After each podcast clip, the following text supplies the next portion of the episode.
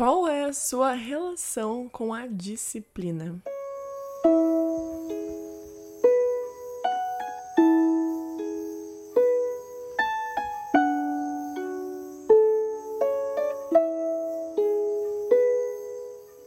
Olá, bem-vindos a mais um episódio do Código de Liberdade.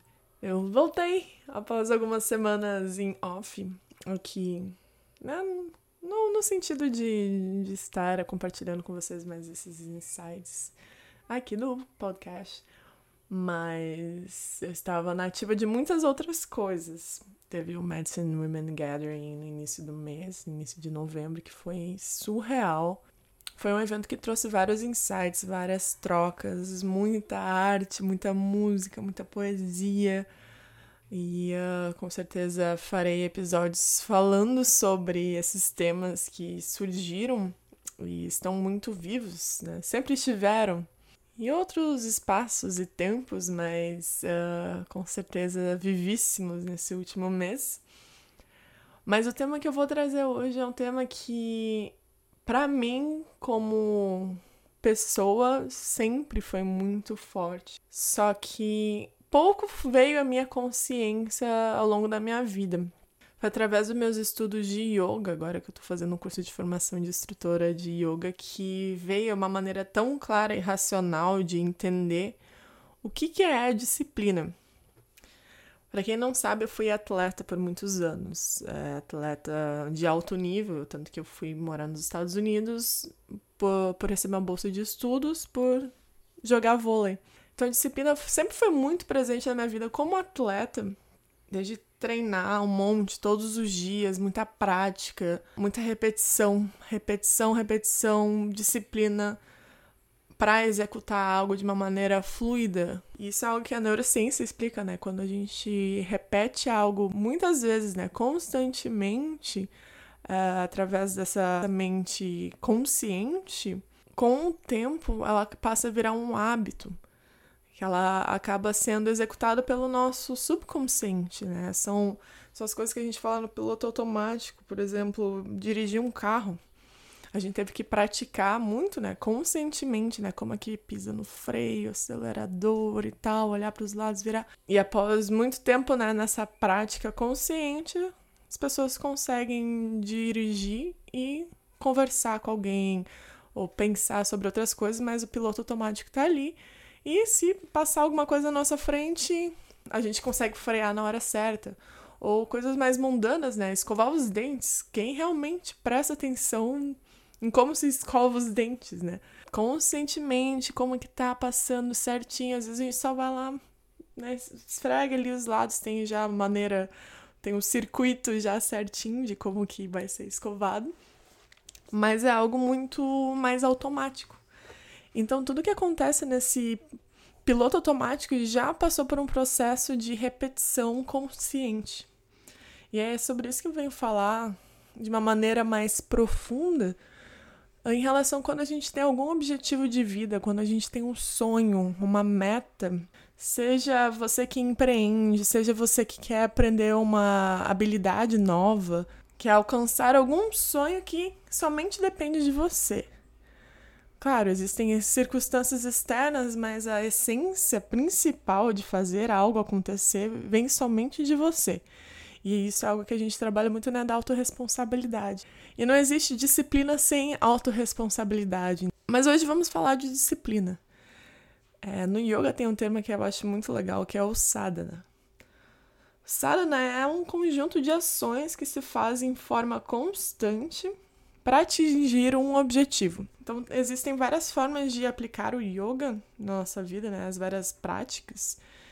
E a mais comum é o Hatha Yoga, né? As pessoas fazem a prática física.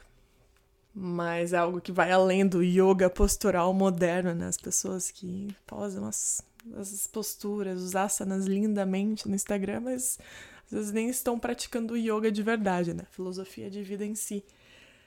E o Sadhana, ele fala disso, né? Às vezes a gente tem que praticar algo contra a nossa própria vontade, se a gente ainda segue com esse sonho, com esse desejo, com essa meta.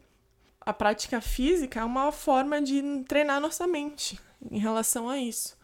Ah, tô cansada, tô de mau humor, mas vou praticar, tem que praticar. Né? Essa disciplina que eu fiz comigo mesma e com o yoga.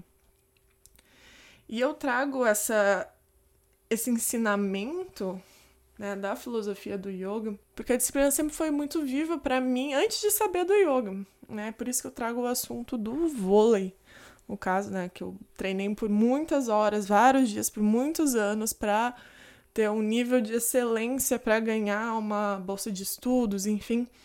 E entre outras coisas, né, eu uso também como exemplo a harpa. Antes de eu tocar a música intuitivamente, eu tive que fazer muita prática chata, né, de técnica, de que eu sentava e ficava, ai, eu não quero fazer isso, mas tem que fazer, tem que fazer. Se eu quero tocar bonito, tem que fazer.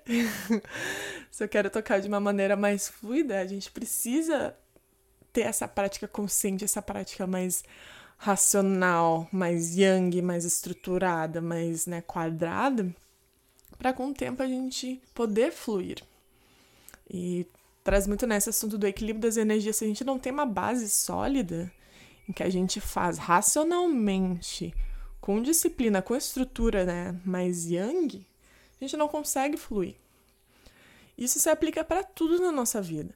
Quer aprender um idioma novo? Como você espera falar fluentemente sem pensar, né? Por, por exemplo, inglês. Por exemplo, você vai visitar os Estados Unidos, você quer poder ter uma conversa com uma pessoa sem ter que traduzir tudo na sua mente antes de falar?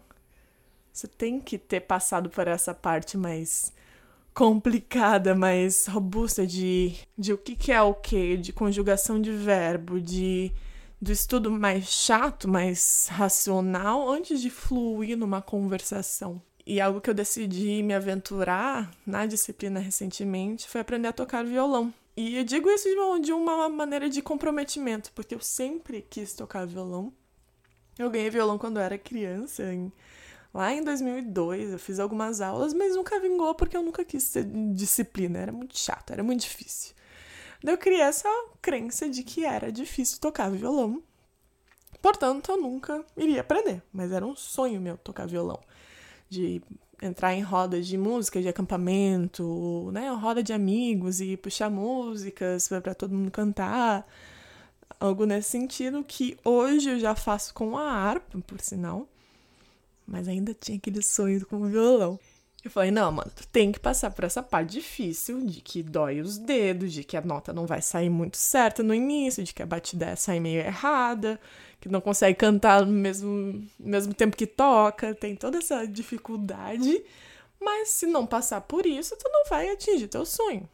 É chato, é frustrante, é difícil, dói, cansativo, é tudo de ruim, mas leva para algo muito maior. E isso é algo que às vezes é difícil de aceitar para muita coisa na nossa vida. De, ah, eu quero um dia comunicar para muitas pessoas. Ah, eu quero ter o meu próprio negócio de, sei lá, confecção de roupas. Quero muito ter vários clientes, vários pacientes.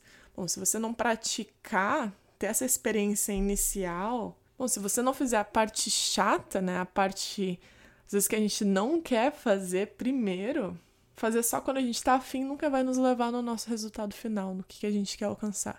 Quando a gente só faz as coisas que a gente tá afim, isso eu falo de uma maneira muito séria, porque eu vindo de um ano sabático onde eu quis resgatar esse feminino em mim, eu só fiz coisas que eu estava afim. E foi muito fluido, foi lindo, foi, nossa, incrível, surreal. Sorte que eu tinha uma reserva financeira para mim, para conseguir fluir, né? Eu tinha trabalhado por muitos anos de uma energia super yang, para eu conseguir fluir e não ter que me preocupar com nada. Só que eu cheguei a um ponto de, de tá, ok, o que, que eu tô construindo aqui só fluindo, fluindo, fluindo? Eu tô sentindo falta de estar construindo algo de verdade. E foi nisso que eu reparei que eu não estava tendo uma disciplina na minha vida. E foi assim que o yoga veio na minha vida na maneira de estudo mesmo mais aprofundado, através desse curso que eu estou fazendo, comecei há três meses. Que não, peraí, eu tenho que ter disciplina na minha vida. E disciplina é fazer coisas que eu não tô afim de fazer. Não importa se eu não tô querendo fazer isso, mas eu tenho que sentar lá e fazer, Porque se eu não sentar lá para fazer, nada vai andar. E eu só vou ficar andando em círculos. Tá tudo fluindo, fluindo, tudo lindo. E é algo que eu vejo muitas pessoas no Instagram, né? Ah, viajando, não, despertar, deusa, taratata, e dança, e flui, aquela coisa linda. Mas não, peraí. A deusa fluida, ela não anda sozinha. Ela precisa de uma base, de uma disciplina, de uma estrutura yang para conseguir fluir. E essa estrutura yang às vezes é muito chata para muita gente. E para muita gente é muito fácil, ser certinho, acordar todo dia às 4, 5 da manhã, praticar, fazer não sei o que, escrever os planos do dia, ou a sua to-do list, ou o que seja, né? Às vezes é muito fácil ser muito mais metódico, mas, por outro lado, essas pessoas têm dificuldade de fluir. E é esse ponto que eu quero chegar, que a gente precisa encontrar esse equilíbrio entre o racional e o emocional, no sentido de, sim, é muito importante ter disciplina na nossa vida, mas também é muito importante saber fluir. Só que um não existe sem o outro. E eu digo isso olhando para trás da minha vida, o quanto eu conquistei por causa da disciplina. O quanto eu consigo fluir porque eu ralei muito na disciplina. É, muitas vezes eu acordei de manhã para treinar, para só fazer um tipo de exercício, né? Um tipo de repetição, por mais chato que fosse, né? 500 vezes bater a bola na, contra a parede, ou 50 vezes fazer uma escala na harpa, ou trabalhar com as coisas mais básicas no sentido de design gráfico, né, que, é a, a, que foi minha profissão por muitos anos e hoje eu trabalho mais com freelance em relação a isso. É quando você entende essa, o básico, você consegue construir algo de uma maneira muito mais fluida. E isso daí pode ser aplicado para tudo na sua vida. Só que você não vai atingir os seus sonhos se você não criar esse hábito dos pequenos metodismos, dessas pequenas práticas diárias, ou não necessariamente precisa ser algo diário, se for algo maior, mas só ficar numa manifestação, né, só sonhando, só, ah, um dia eu quero fazer isso, e não botar no papel os pequenos passos, que a gente às vezes se, se assusta com um grande caminho, né, ah, eu tô aqui, mas eu quero tá lá bem longe, bem mais lá em cima. E a gente vê essa diferença, essa distância que existe entre um ou outro. E a gente se assusta, a gente fica, meu Deus, eu nunca vou chegar lá. Eu, Amanda, via os violonistas tocando, eu ficava, meu Deus, eu nunca vou conseguir fazer isso. É um sonho, eu adoraria, mas meu Deus, não consigo nem fazer um plim-plim no violão direito. Mas se não fosse eu pegar o violão um dia e começar a fazer o plim-plim, deixar meus dedos doendo, ficar frustrada, mas no próximo dia ir lá fazer de novo, mesmo querendo estar tá fluindo, né, tocando horrores, maravilhosa, tem que fazer essa parte chata. Essa parte que que eu digo que é a nossa maior barreira, né? Essa barreira inicial quando a gente chega assim no ponto desse precipício, tipo, ai, nossa, né? Tem que fazer isso. Esses pequenos hábitos, né? Essas pequenas ações, com o tempo, a gente olha para trás tudo que a gente fez, né? Desde o nosso estágio inicial e percebe, nossa, foi tão fácil quando eu fiz, né, pouco a pouco, em vez de pensar, nossa, tudo de uma vez. Porque essas grandes mudanças, elas não acontecem do nada mas sim através do que, que você constrói ao longo do tempo. E sim, essas mudanças podem levar anos, apenas alguns dias. Mas tudo depende da sua determinação, dessa força interior, desse algo que te move para ter certa disciplina. E se essa força interior não é tão forte, talvez não seja algo que você queira de verdade. Mas se você tem dificuldade com a disciplina, é muito importante olhar tudo ao seu redor. O que, que você deixaria de viver para alcançar esse sonho maior? E aí vem um outro episódio, né, que eu comentei sobre fazer coisas por prazer ou para alcançar um sentimento de realização. Às vezes eu posso deixar de sair com os amigos no sábado à noite para treinar o violão. Que eu sei que aquilo ali vai me trazer algo muito mais incrível do que uma saidinha de sábado à noite. Ou uma viagem de fim de semana. Poderia deixar de viajar no fim de semana para ir para a praia com os amigos ou com o um companheiro, família, enfim, para estudar naquele fim de semana. Que eu sei que esse estudo vai trazer algo muito maior para mim, que vai preencher algo muito mais incrível na minha vida do que simplesmente essa saidinha de prazer. E não quero dizer que a gente está aqui para só ralar e ter disciplina, enfim, né? Volto ao que eu disse, a gente está aqui para ter esse equilíbrio e devemos descansar e ter um período que a gente possa fluir, de fazer o que a gente está afim, a gente merece isso. É, o Ayurveda até tem um estudo que fala sobre isso, né? Sobre as horas do dia que as primeiras horas do dia é quando a gente, normalmente amanhã, é, quando a gente está numa energia mais yang, de fazer as coisas que tem que ser feitas, né? As metas do dia devem ser, são mais propícias para ser feitas nesse período, que é quando o sol está chegando ao seu ápice, né? Chegando ao meio-dia, onde está com maior foco de energia, e quando ele já está se recolhendo é quando a gente está mais fluido, fazer atividades mais criativas, né, mais femininas e fluidas. Então, é muito importante a gente aprender a sair da nossa zona de conforto para atingir essa disciplina. Porque nem tudo é né, um parque de diversões que a gente fala. Que muita gente não vê os corres que há por trás de alguém bem sucedido, né? que a gente só vê os resultados, só o que, que tá lindo, é só o resultado que importa. E na maioria das vezes a jornada é muito mais benéfica, muito mais profunda e essencial na nossa vida do que realmente a meta atingida.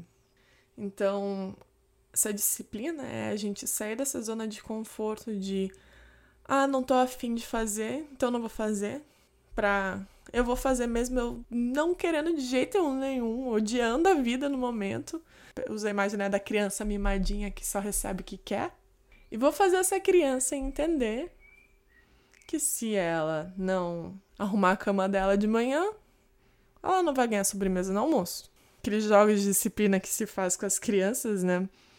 É quando a gente se vê também como uma criança, né? Você também é uma criança que você precisa saber lidar com ela e não só mimar ela com as coisas que ela quer fazer.